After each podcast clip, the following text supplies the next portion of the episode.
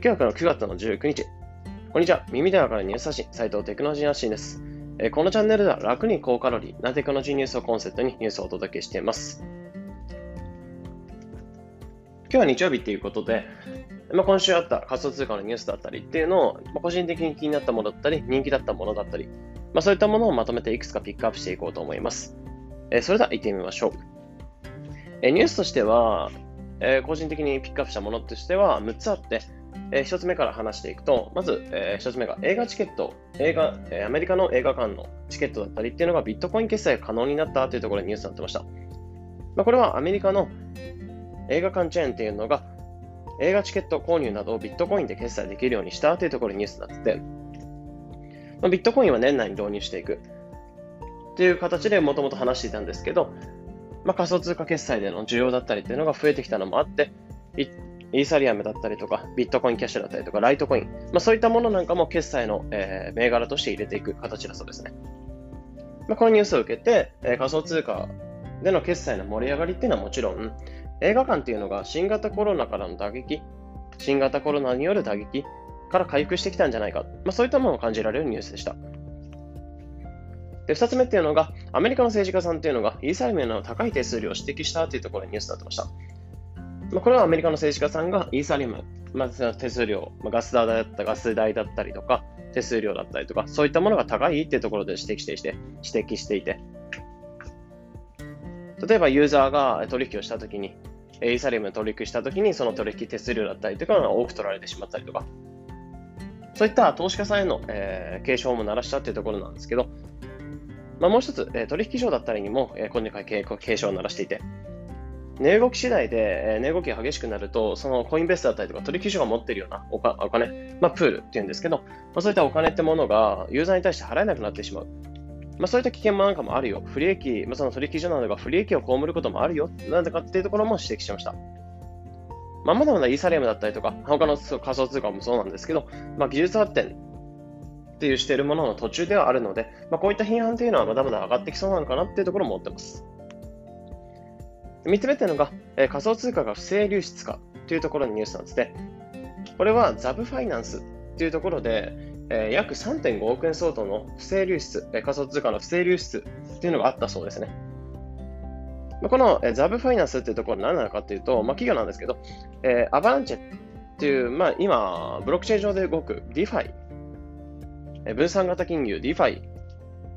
のプロジェクトになっていて、えブロックチェーン上で DeFi が使える。まあ、そのための、えー、まあ、新しく期待されているような技術になっています。まあ、ソラナだったりとかある、えー、あったと思うんですけど、まあ、今年このアブランチャっていうのも、えー、20倍価格、今年だけでも価格っていうのは20倍になってて、かなり期待されているプロジェクトになっています。まあ、そこで、えー、今回3.5億円相当の不正流出があったというところで話題になってました。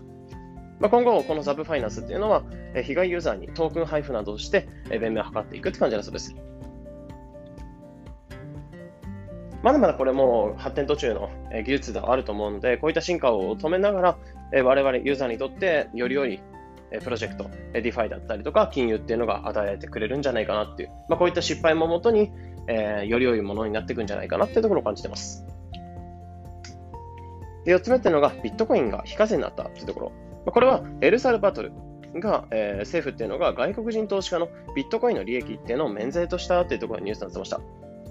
これは海外からの投資が集まりやすくなることだったり、えー、っていうのも、まあ、免税というのがされれば税金というのはかからないので、まあ、基本的に、えー、例えばエルサルバトルってまだ発展途上の国国ではあるので、海外からお金を集めるとか、企業が発展していく、国にお金を投資してもらうっていう上で、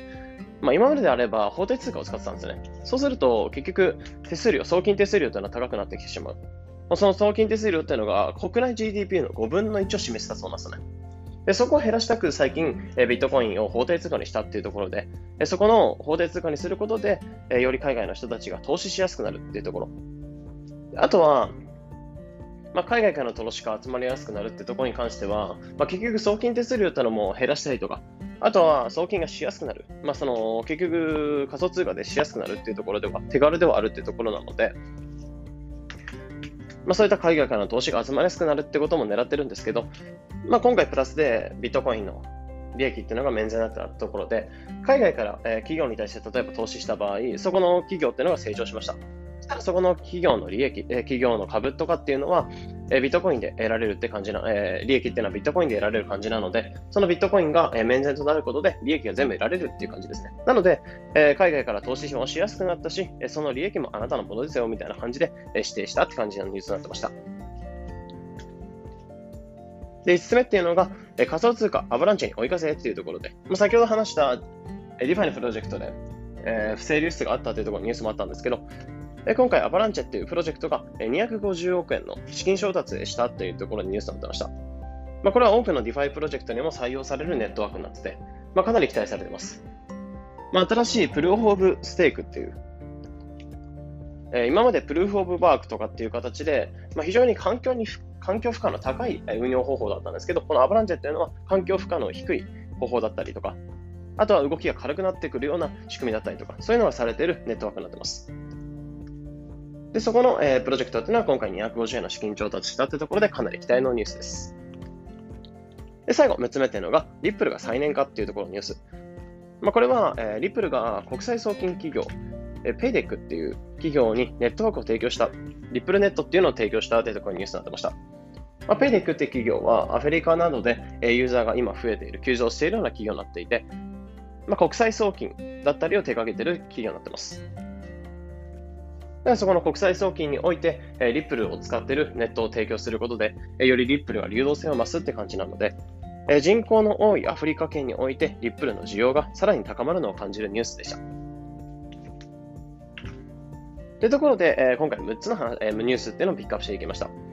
まあ、今回のニュース、え今週のニュースを受けて思ったのは、え見解としてあるのは、ビットコインだったりリップルだったりにとっては、いい1週間であったなっていうふうに。まあ、また、アバランチェなど新しいプロジェクトなんかにも、新しいネットワークなども提供されてて、まあ、楽しみに思うのかなというところを思いました。なんですけど、一方、イーサリアムだったりとかっていうのに関しては、マイナスなイメージが多くて、マイ手数料だったり、ガス代が高いだったり、みんなマイナスの指摘もあったりあったりしたので、まあ、そういったイーサリアムとかにとっては、少し雲行きが怪しいんじゃないかなってところなんかも感じますね。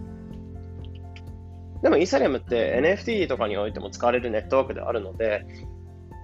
あとはスマートコントラクトって形で、ビットコインは主には決済って感じなんですけど、イーサリアムに関しては、そういった契約だったりとか、ブロックチェーン上で行われる契約だったりとか、NFT での取引だったりとか、そういったものがされるので、イーサリアムっていうのは。まあ、ガス代だったり手数料だったりとか運用方法が見直されて改善されていけば一気に脚光を浴びる可能性も否めないんじゃないかなっていうところ思います。まあ、この仮想通貨っていう分野に関してはかなり変化のスピードってめちゃめちゃ速くて、1週間とかも全然めちゃめちゃ変わるんですよね。でそういった、えー、変化の長い、えー、変化の早い、え分野なんかは、もし興味ある方なんか、まあ、これ聞いてると思うんですけど、方なんかはもう本当に1週間単位とか1日2日単位でよりニュースをチェックして、今どういったことが起きているのか、どういったところにお金が流れやすくなってくるのか、どういった銘柄が上がる可能性があるのかっていうところも逐一確認しながら、えー、お金を投資していくのもありじゃないかな。でむしろそっちの方がいいんじゃないかなっていうところを思っています。まあ、遅れないようにしっかり情報収集っていうのはしていきましょうって思いました。とことで、えー、このような形で今週のニュースっていうのをまとめて、あとプラスアルファ見解っていうのも話していきました。まあ、このような形でこのチャンネルではテクノロジーニュースというのを深掘りして、できるだけ分かりやすくお伝えしています。日々の情報収集に役立てください。まあ、それでは日曜日なので、えまた明日から月曜日、え頑張っていきましょう。それでは良い一日を。